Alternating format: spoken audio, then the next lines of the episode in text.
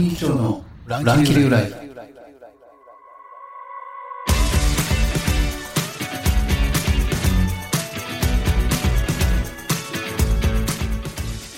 Good morning, good afternoon, good evening, wherever you are in the world.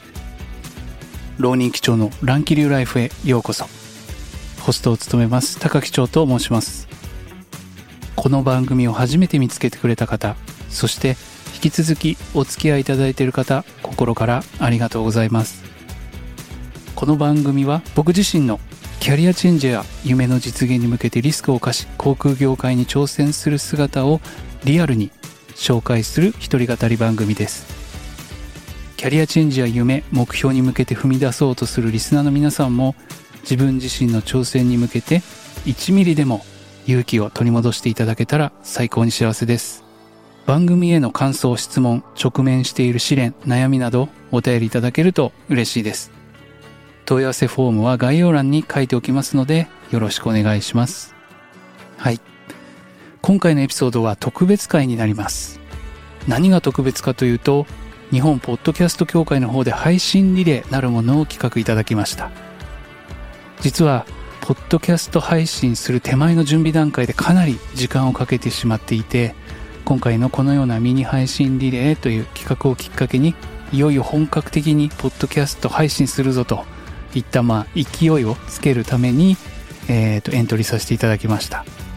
そして他のポッドキャスターの皆さんとご縁がつながって楽しいポッドキャストライフになっていけたらいいなという思いもあります。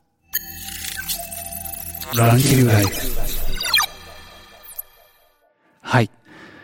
今日のトピックは新しいチャレンジになります。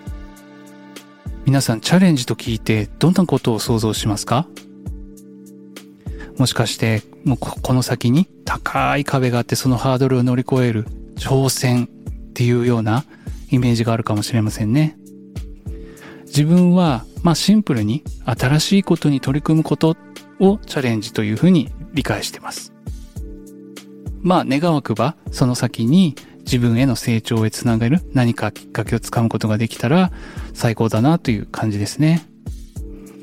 でも、チャレンジってちょっと抽象度が高い言葉かなと思っていて、もう一段ですね、抽象度を下げてみると、チャレンジにも大小、こうダイナミックな幅があるんじゃないかなと思ってます。小さなチャレンジ、大きなチャレンジ。じゃあ例えばですね、小さなチャレンジですね、何気ない日常生活の中で、きっと皆さんも小さなチャレンジを積み重ねているというふうに僕は思ってます。例えば僕の例で言うと、まあ普段ですね、リモートワークしてます。自宅でリモートワーク。で、ふとですね、ある日、外を見ると、もう、雲一つない快晴、暖かい陽気のような、えー、空模様ですと。その時には、あのー、ちょっと散歩に行きたいなと。いうふうに思っちゃいます。でも、パソコンの前でリモートワークしている自分がいます。まあそんな中でも、もうせっかく気持ちいい空なんだから散歩に行っちゃいます。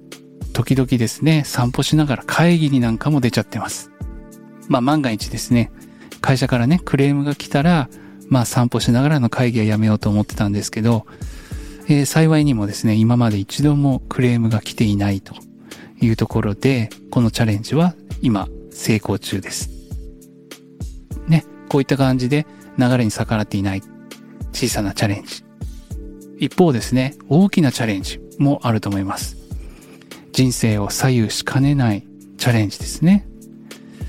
で、これからですね、まあ僭越ながら僕の今までの人生の中で、この、まあ人生を左右しかねないチャレンジっていうのをいくつかかいつまんでお話ししていきたいと思います。まあ、基本的にはキーワードは流れに逆らわないっていうことですね。これをキーワードに大きく4つのですね、ストーリーを簡単にお話ししたいと思います。まあ僕の中で大切にしている言葉があって、その言葉は四字熟語で幸運流水、行く雲に流れる水ですね。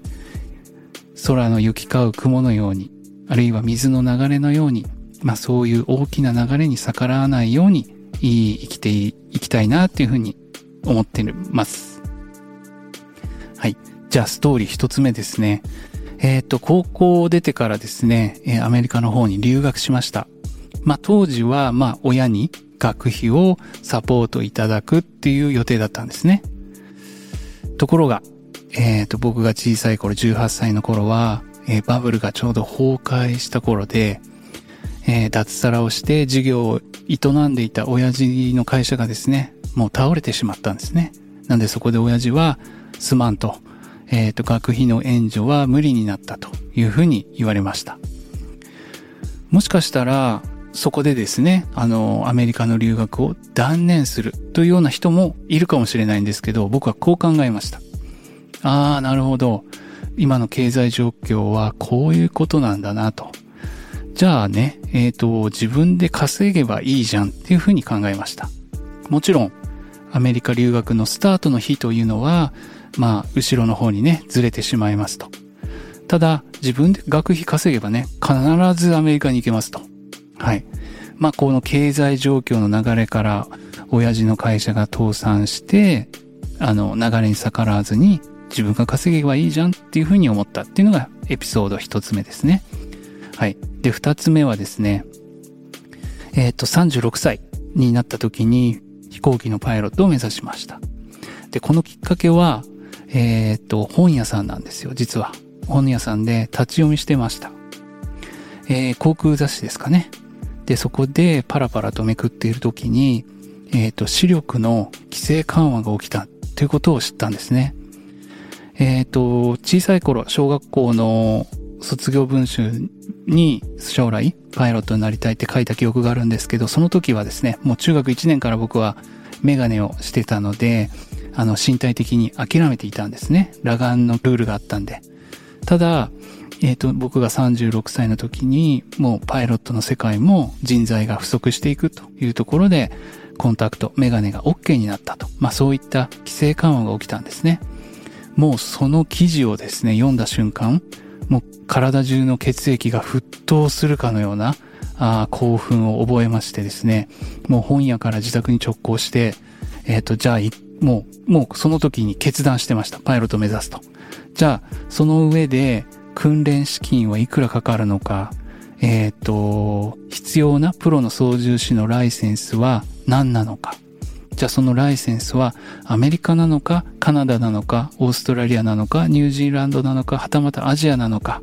あるいは日本の免許も取る必要があるのか、みたいな、そういったね、調査をしました。そして30代後半でも、えー、プロのパイロットになることができるのかっていうところを現役のパイロットの皆さんに、えー、インタビューしながらですね、えっ、ー、と、可能性について調べて、思い切ってですね、え会社を辞めました。社会的には無職プータローですけれども、フライトスクールの訓練生として、えっ、ー、と、会社を辞めて、そういうのを飛行機の世界に入ったと。まあ、これもですね、なんでしょうね。反射的にもう、あの、本屋の記事からパイロットへの道っていうのはもう決まったって感じですね。まあ、こんな流れもありました。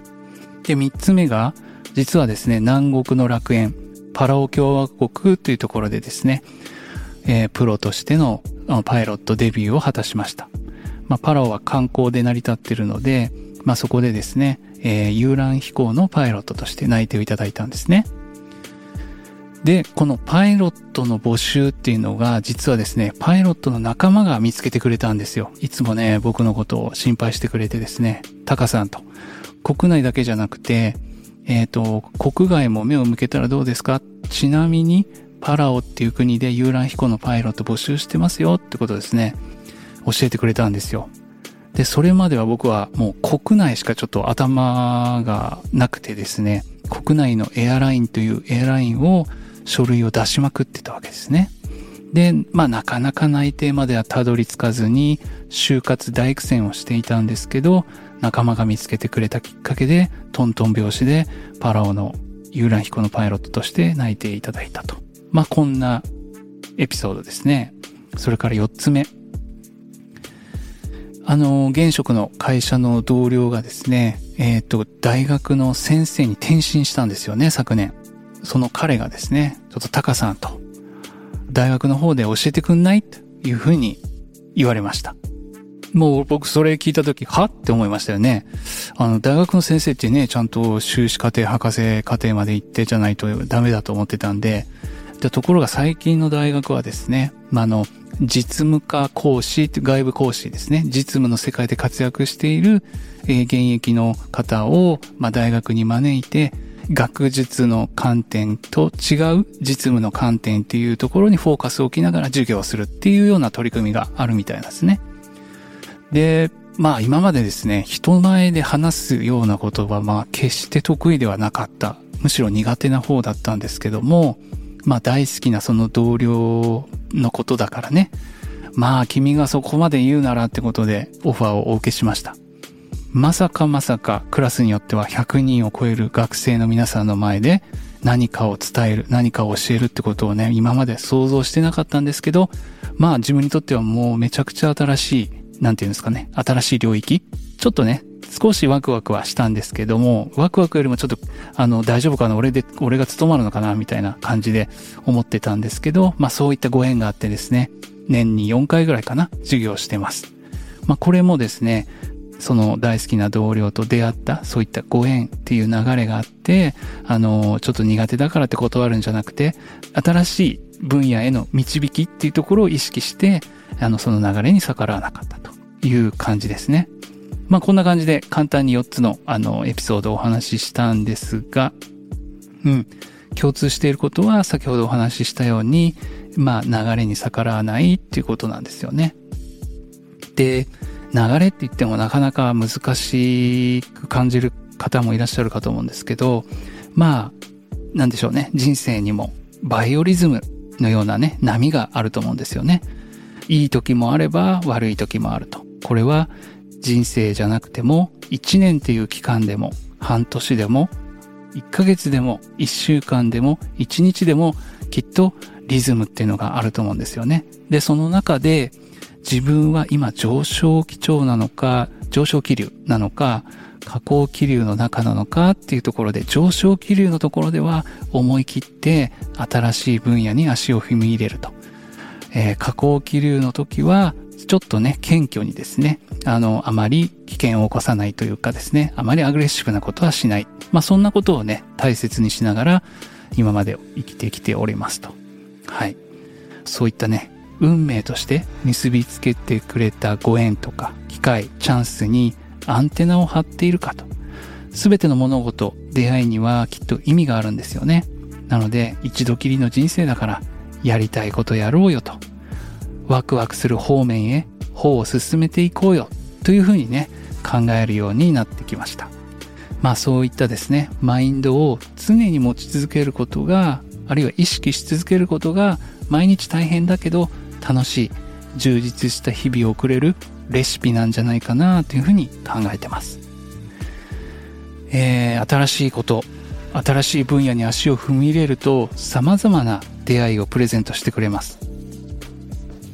今まで出会ったことのない人種といいますか、自分の普段使わない脳みそを駆使している方々と出会う。会話をする。交わることは自分の引き出しが増えるので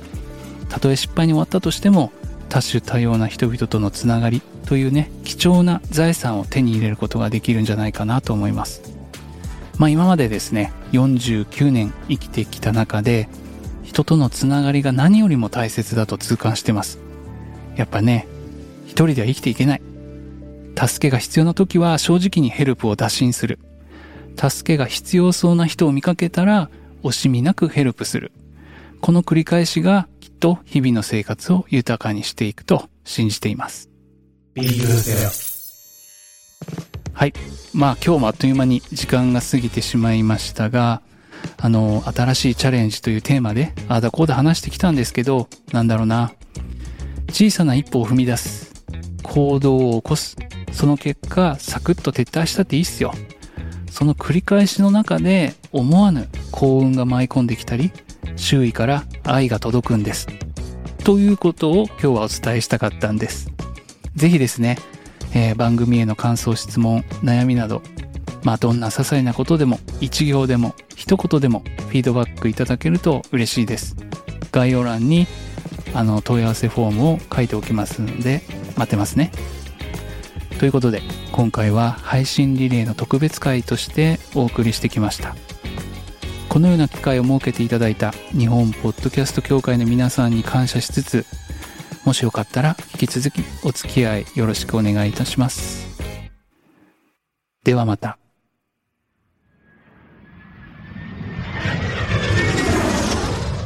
最高。